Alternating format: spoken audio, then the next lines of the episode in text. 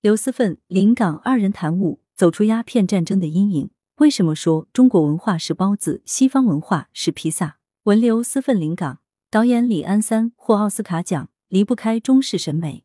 刘思奋，中庸之道作为中华民族文化传统的核心理念之一，在社会生活的方方面面发挥着深刻的影响，同样也影响着我们的文艺创作。最典型的就是“怨而不怒，哀而不伤，悦而不淫”的所谓诗教。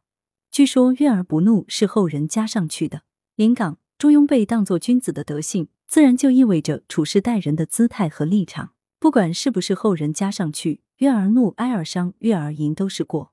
诗所以成教，就在于它示范了中道有节、内敛含蓄的美。刘思奋《论语》的原文只是：“子曰：关雎，悦而不淫，哀而不伤。”不过总体意思是一样的，就是称许一种中庸的审美，主张文艺作品不是不能怨、不能哀、不能乐，但是要掌握一定的度，不要过分。这种审美追求后来进一步发扬光大，成为中华民族共同的审美理想。与西方不同，他所推崇的美是含蓄的、内敛的、藏在里面的，不是张扬裸露、狂呼突进的。西方主张愤怒出诗人，我们认为诗之大怒其辞藻，主张长歌当哭要在痛定之后。这种观念与西方很不一样。临港，我听过你一个比喻，用包子和披萨比喻中西不同的审美理想和艺术表达，请发挥谈一谈。刘思奋就是说，中国文化审美好比一个包子，是什么都包在里面。披萨据说是马可波罗回到欧洲后，将中国的食物包子向当地人介绍，但是他本人却不知道怎样做包子，结果把全部馅子摊出来放在外面，于是成了现在披萨的样子。我曾用它们来比喻中国文化和西方文化的区别，很多人觉得这个比喻很简阔，也十分形象。事实上，基于中庸之道的中国审美理想。是讲求含蓄内敛，就像包子一样，把内容、情感都包在里面。西方的审美恰恰相反，讲求袒露、热烈，就像披萨一样，什么都摆在外面。这是两种不同的审美理想。从艺术表现的角度看，可谓各擅胜长，各有千秋。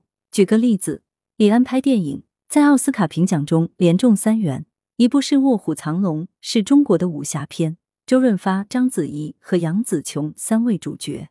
为什么这部影片能获奥斯卡奖？原因值得探讨。首先，女侠只有中国才有，西方没有。西方的妇女都是被保护的对象。临港那是骑士文化，欧洲版的英雄与美人。不过，女侠在西方传说故事或小说里确实未曾见，而中国花木兰在西方也广为人知。刘思奋是的，就连《堂吉诃德》的主角也要找一个村姑充当保护对象。但中国很早就有女侠。《吴越春秋》就记载越女与员工斗剑的故事。临港，清代文康的侠义小说《儿女英雄传》的主角十三妹就是因为仗义行侠、拔刀相助的女侠。她用自己绝世武功保护了文弱书生安公子。刘思奋，这是两种不同的审美观念。一名女性成为女侠，居然一身武功还能飞檐走壁，这在西方人看来就觉得不可思议。把刀光剑影同弱智美女合而为一，将极度阳刚用无比阴柔包裹起来，造成一种矛盾奇绝的艺术形象，这也令他们感到十分新鲜。如果让西方导演来拍勇士复仇，往往就是第一滴血的史泰龙，一味的刚烈勇猛。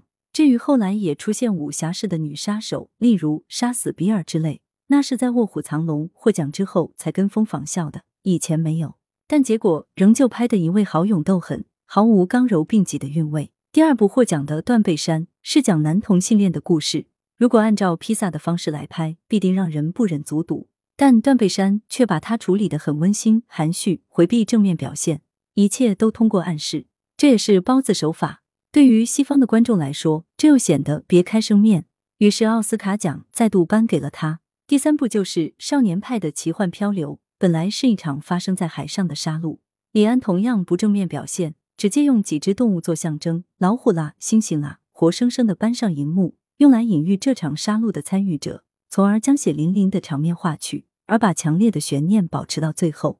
我觉得这同样是是中国式的包子手法。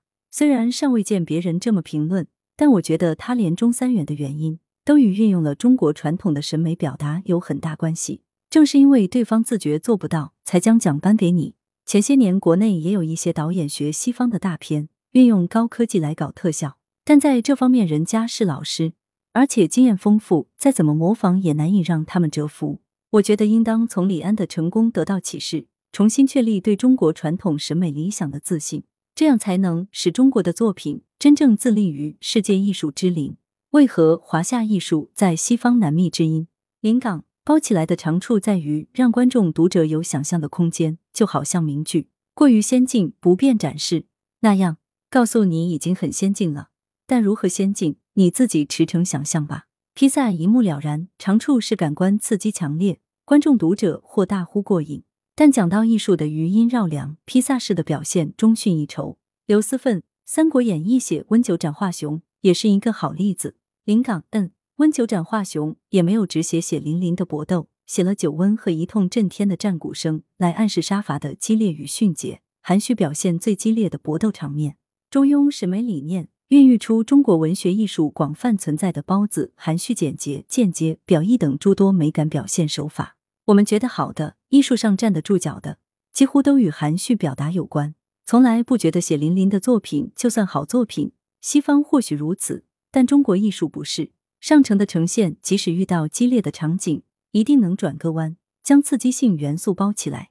要是转不了这个弯，那美学上就被认为失败，至少不完美。《水浒传》是传世作品里涉及杀人放火等极端场面较多的，但写得好的经典场景，都可见叙述者极力避免血腥，避免刺激。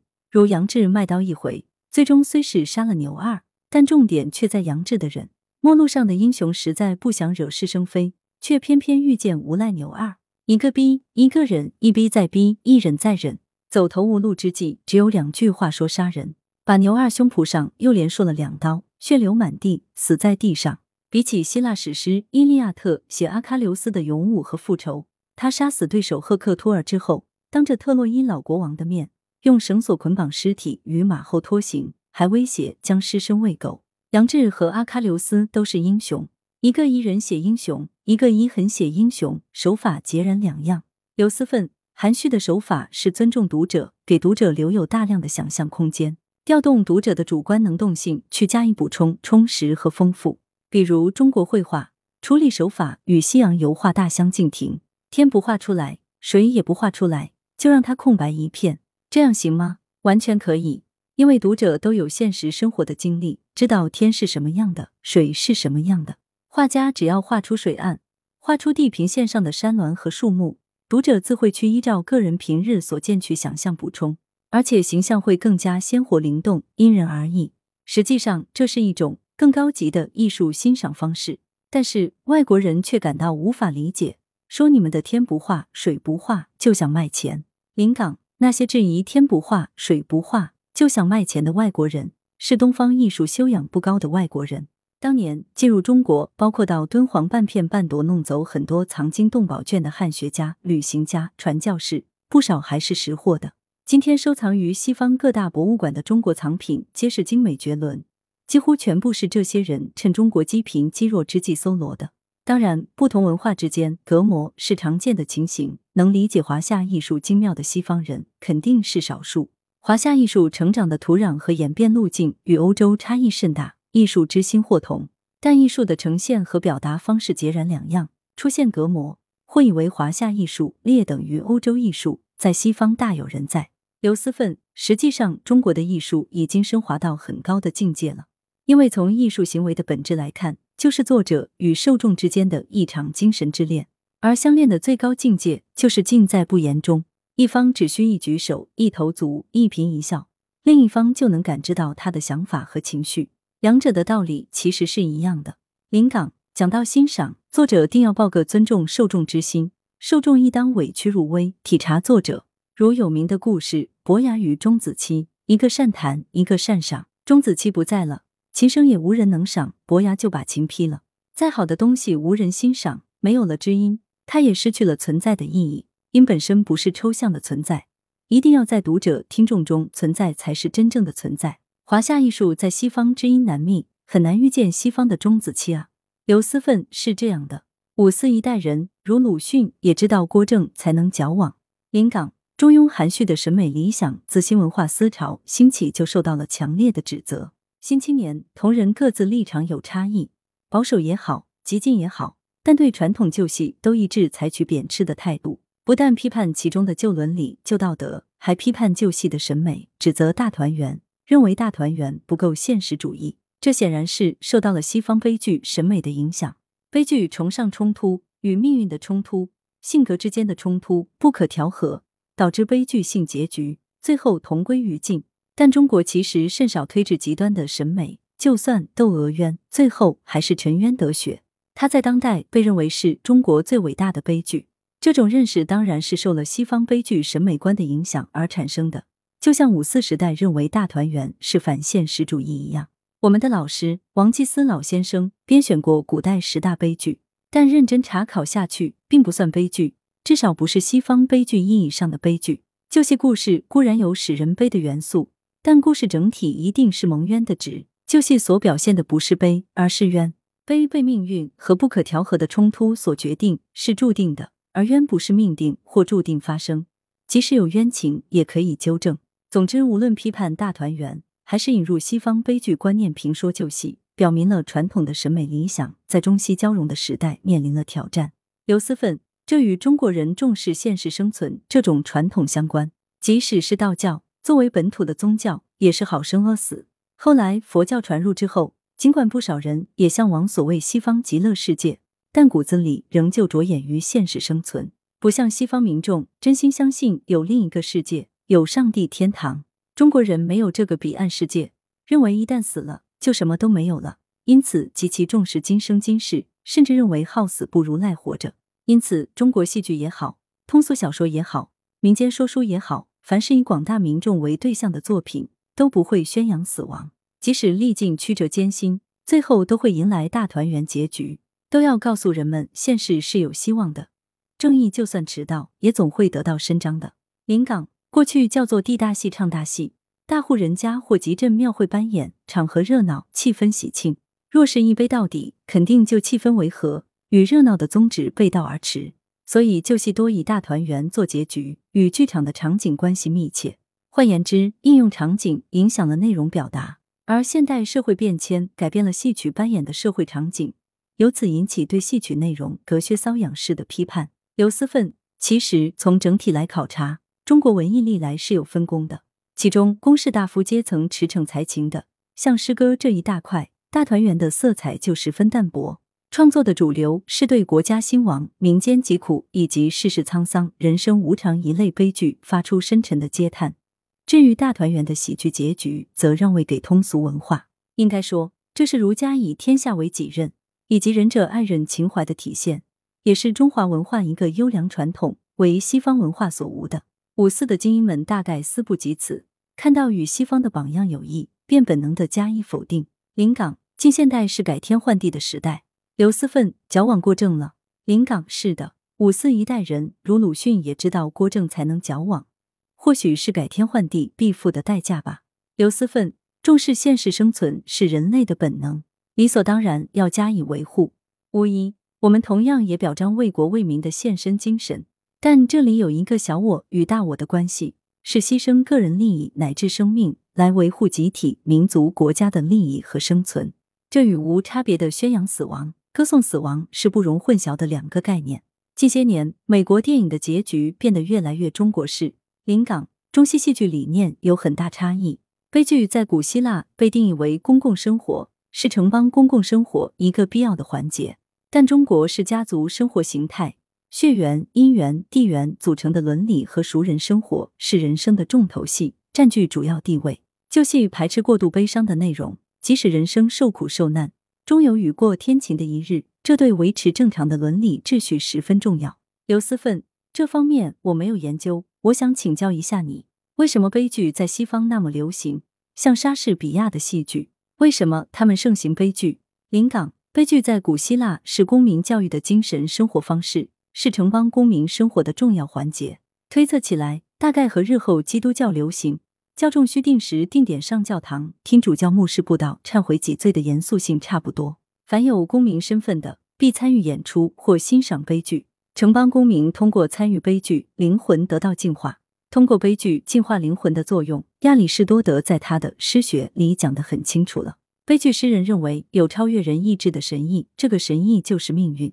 超越人意志的命运观，应该是城邦公民共同的精神认同。悲剧的精神教育作用，就是通过剧作唤起这种共同的精神认同，从而实现精神教化的目的。因为古希腊人认为，虽然人无法抗衡命运，但正是在反抗命运中显示人的强大。通往最终结局的命运是无可更改的，但你在途中做怎样的选择，怎样的行为是有选择的。越是反抗，便越显人的强大，越显示出英雄豪气。刘思奋勇于与命运抗争的观念，在中国古代传说中也有体现。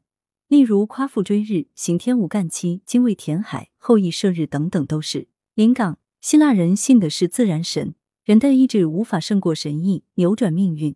而英雄是勇于与命运搏斗的人，斗争越激烈，就越显英雄本色。到莎士比亚的时代，古希腊的命运观瓦解了，导致悲剧的因素从命运变成了性格。人在命运面前的选择，变成人在性格冲突面前的选择。像莎剧《麦克白》就是典型的性格悲剧。国王的将军麦克白去评判，胜利归来的路上遇到三个女巫，三个女巫分别讲了三个预言。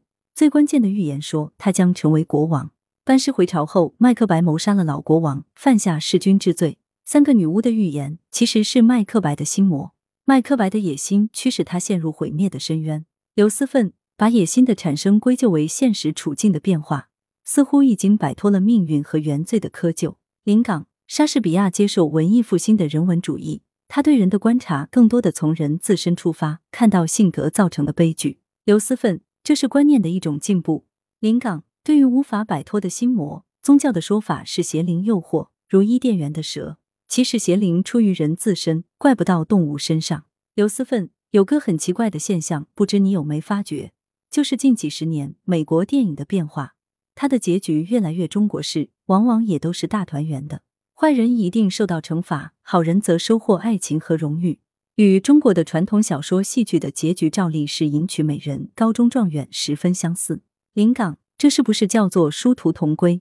笑，刘思奋笑，这也不知道什么原因。悲剧传统没有坚持到现代。临港，是不是现代衣食充足，生活安逸？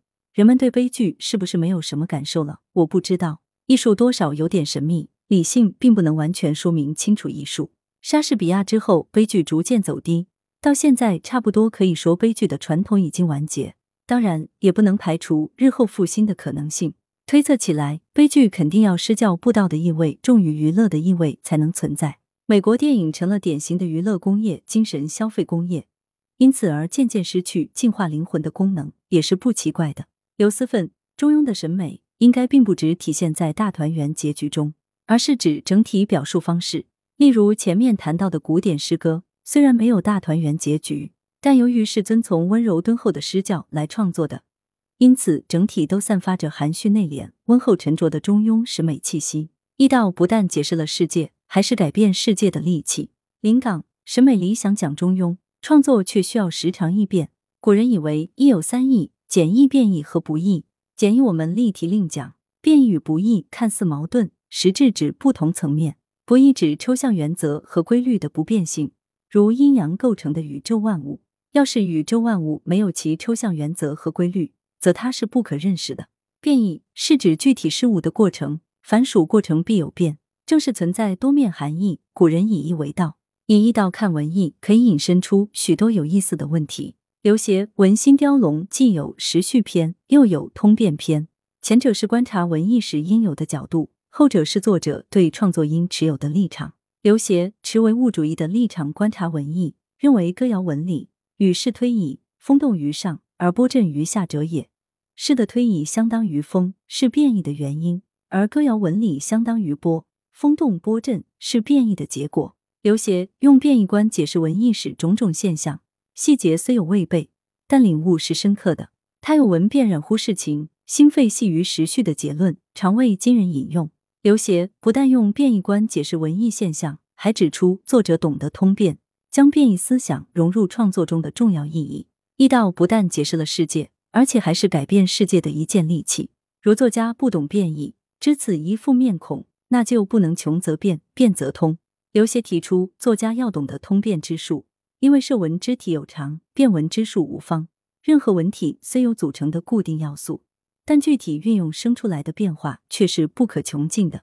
刘勰提出，作家应该按照明理有常、体必资于故实、通变无方、术必着于心生的原则来对待创作。就是说，创作里面存在不变与变的辩证法，要看到文体的不变，但也要存个求变的心思。文艺史上常有作家中年变法或者衰年变法，每个时期甚至每篇新作以此为新起点，不吃老本，做到艺术之道常青。刘思奋十分同意。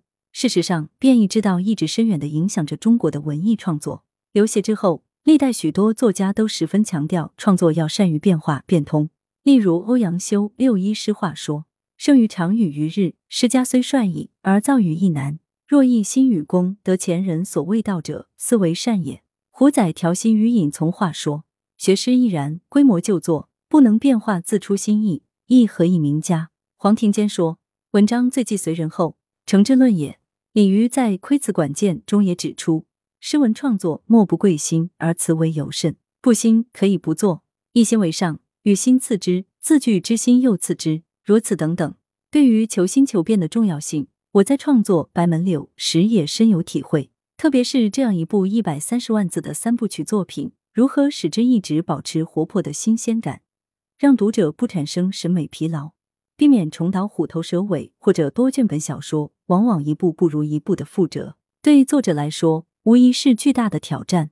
我的经验同样是力求变化，在各色人等的性格塑造、大小情节的设计以及活动场景的转换等方面，通过层出不穷新点子来拉开距离，并且把这种努力一直坚持到最后一刻。临港，你结合自己的创作体验，将来十分有味。